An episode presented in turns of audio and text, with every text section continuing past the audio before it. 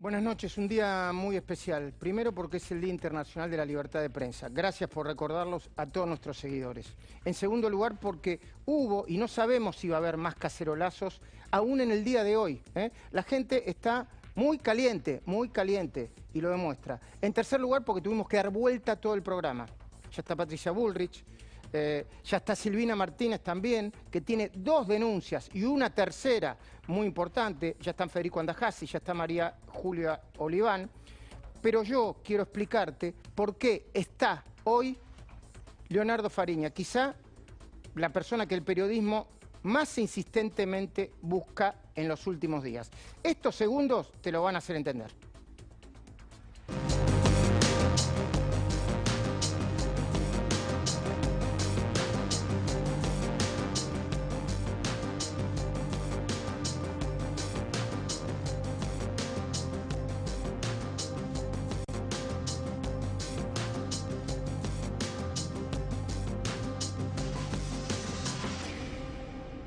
Sí, si me permiten, eh, todos los que están del otro lado y los que están en este estudio, voy a arrancar con mi editorial, que tiene un título que es una pregunta. ¿Alberto Fernández no puede, no quiere, o Cristina Fernández no lo deja? ¿Está gobernando Cristina y nadie nos avisó? Estas dos preguntas son urgentes, dos preguntas urgentes. Nos estamos haciendo, no solamente yo, todos los analistas que seguimos con detenimientos las informaciones públicas y algunas secretas que rodean las acciones del gobierno en el medio de la pandemia. Primera pregunta. Alberto Fernández no puede, no quiere o no lo dejan gobernar como se debe. Es decir, de acuerdo a lo que serían, digo serían porque ya no estoy seguro de nada, de acuerdo a los que serían sus verdaderas convicciones. Segunda pregunta. ¿El presidente está siendo doblegado por la vicepresidenta?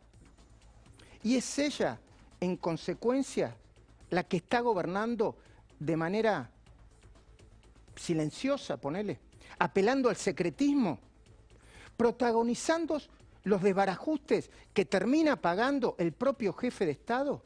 Con la caída de su popularidad? Lo vamos a analizar obviamente con Patricia Bullrich, esto.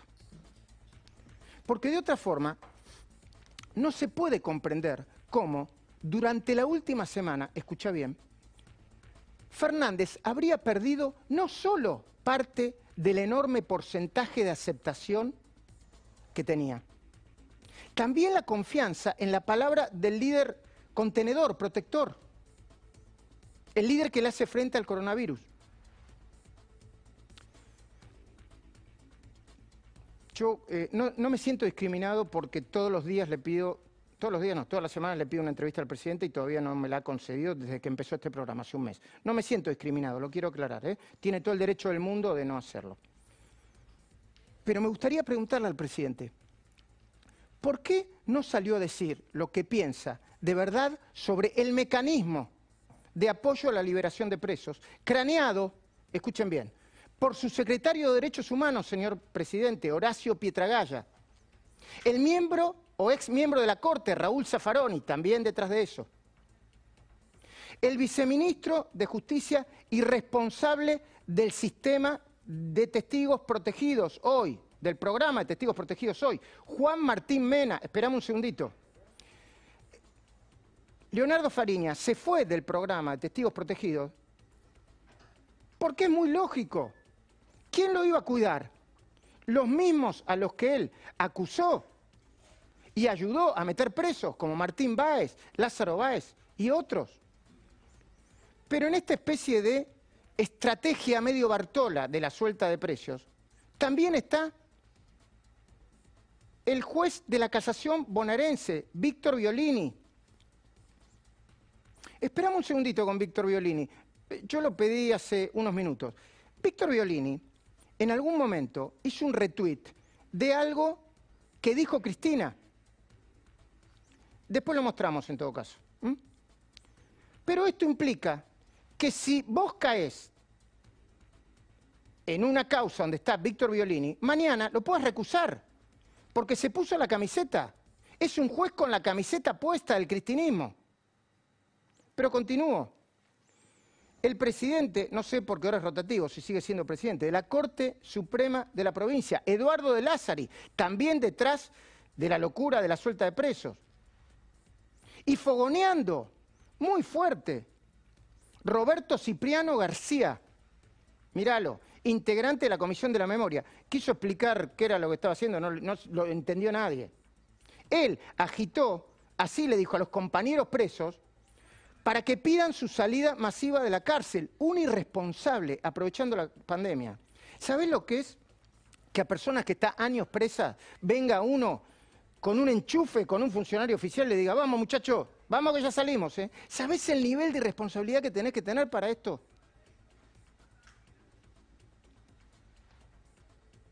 Todos ellos, en mayor o menor medida, responden al, yo lo voy a llamar así, cristinismo abolicionista de café. Cristinismo abolicionista de café. Quienes conocemos a Fernández desde hace tiempo, creemos saber cómo piensa. Le debería parecer un delirio que esta combinación de progres de salón con jueces y ex jueces irresponsables y funcionarios hiperideologizados hayan armado la bomba perfecta, porque es una bomba perfecta. El presidente se debería estar agarrando ahora mismo la cabeza si vio como en efecto dicen que vio la lista completa de abusadores, violadores, homicidios, agresores, asesinos y asaltantes a mano armada y condenados por delitos de lesa humanidad, como si esto fuera poco, que ya están en sus casas como producto de este cóctel inflamable. Por eso la gente caceroleó. Y como sea, los cacerolazos que se hicieron oír en todo el país, eh, eh, eh poneme algún cacerolazo y decime de cuándo es, por favor. Esto fue el jueves pasado. Devoto, Chagarita, Mar del Plata, Misiones, Rosario, Villa Crespo, Colegiales, Villa Urquiza, Neuquén, Vicente López, Caballito. No era eh, los chetos de Recoleta, Barrio Parque y, no sé qué otro, y Nordelta, como dicen algunos, ¿no? ¿Viste? Para, para estigmatizar, para etiquetar. No, fue todo el país.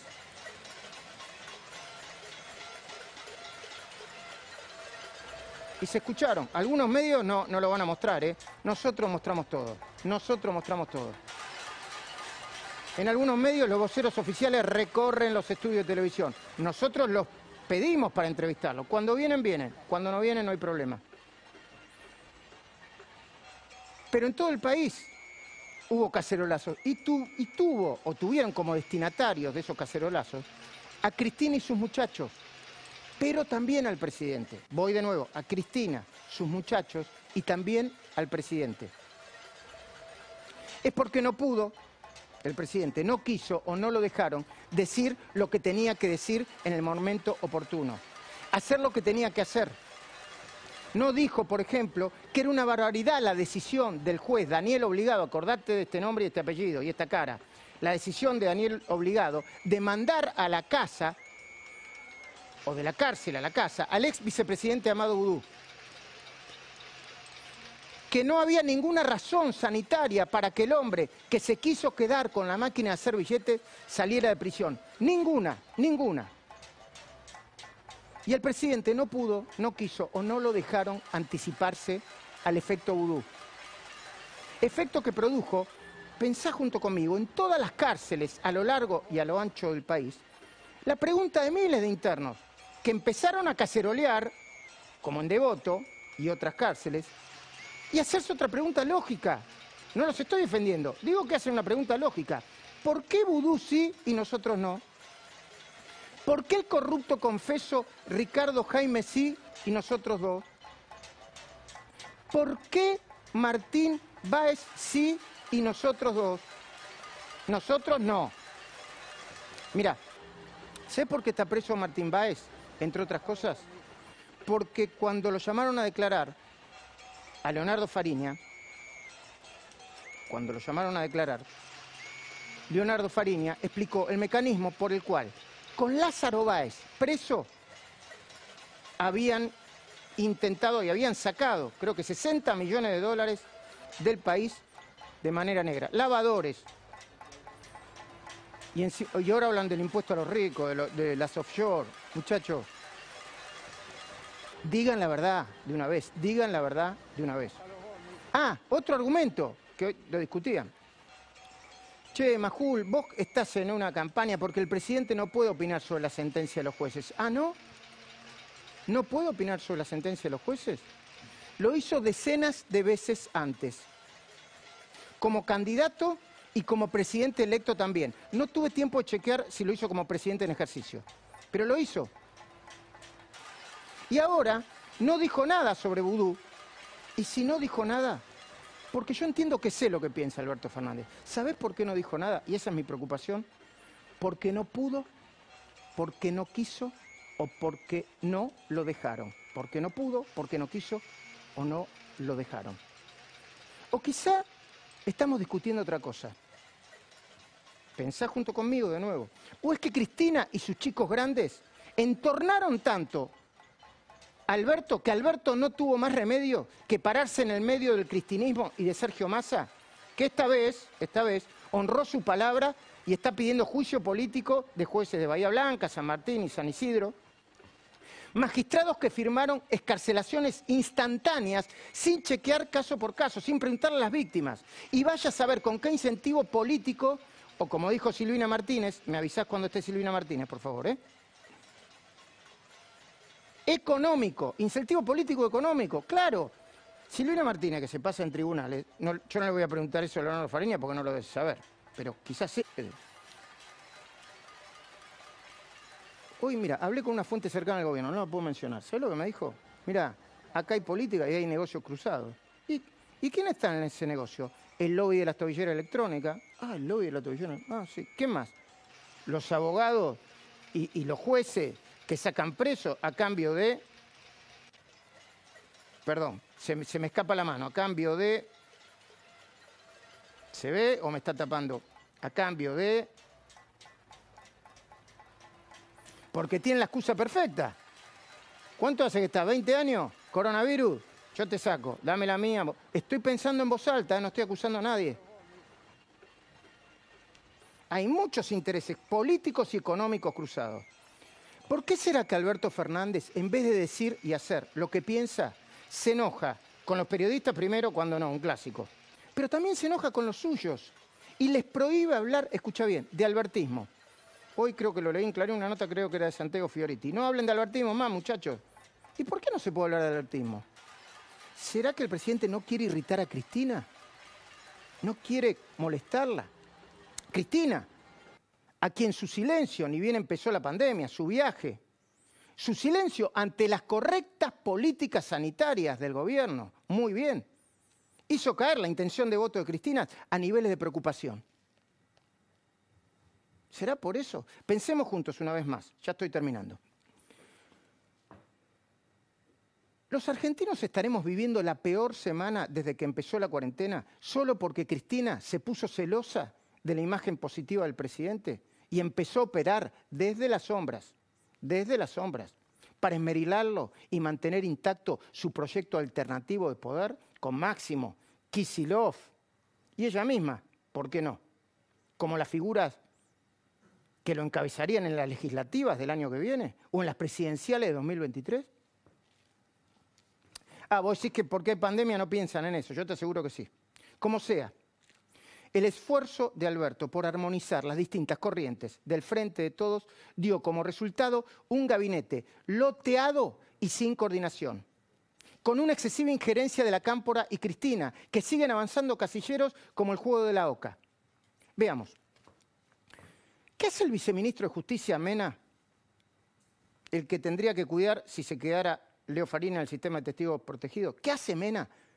Prometiendo a los presos de devotos soluciones mágicas sin la autorización de la ministra Marcela Lozardo y el presidente de la Nación. ¿Qué hace?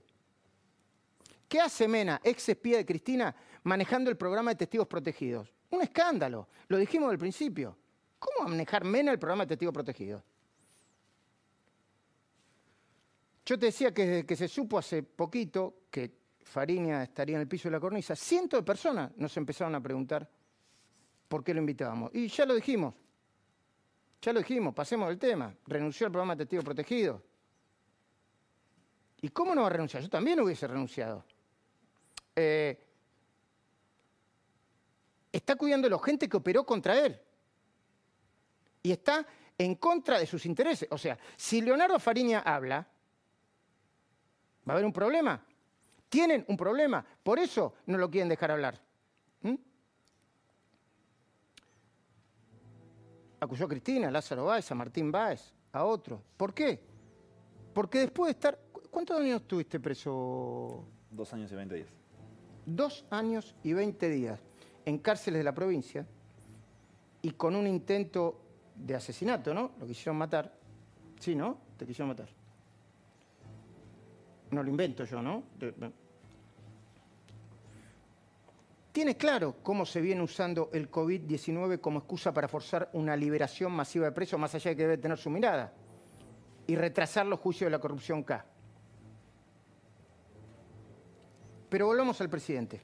¿Por qué Alberto, en lugar de designar en la a la integrante de la cámpora, María Fernanda Raberta, no nombra a gente de su confianza si Alejandro Banoli era un incondicional de Cristina?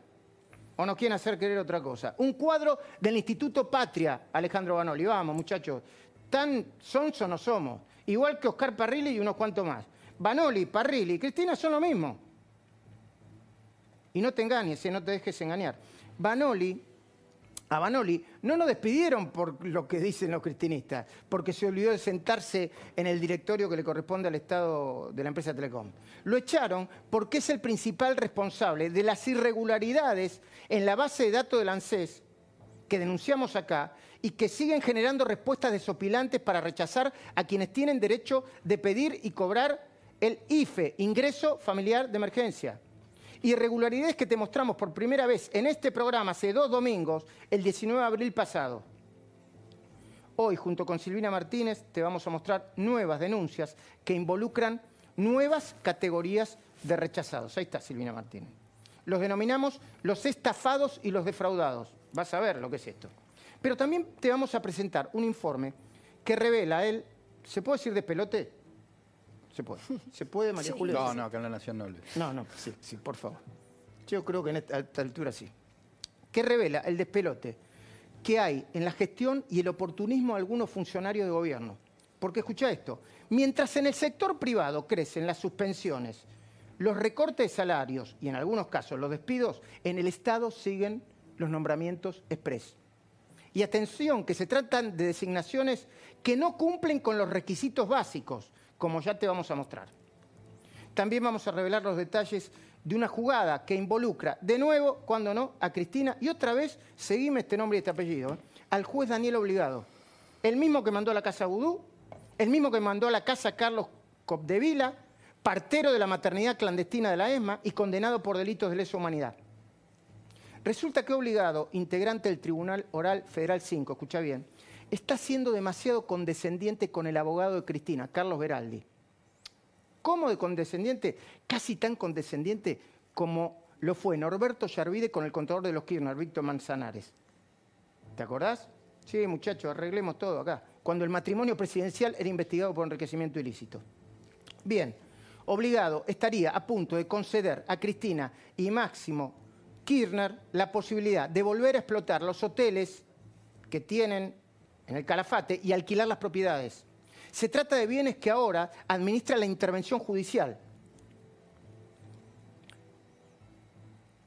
Si el presidente Alberto Fernández, además de disponer una flexibilización de la cuarentena ante una presión social incontenible, no le empieza a prestar atención a estas maniobras judiciales, es probable que se encuentre con nuevos cacerolazos que se lo hagan recordar. De otra manera, de otra manera, si no se da cuenta. Incluso una buena parte de los argentinos que lo votaron lo terminarán de convencer o se terminarán de convencer que Alberto no puede, no quiere o no lo dejan. Y para el caso sería lo mismo. tarea de todos. Retira efectivo desde la aplicación Superviel Jubilados. Entra en la aplicación y genera un código. Luego un familiar o tu apoderado retira el efectivo en un cajero automático. Mira el paso a paso en superviel.com.ar.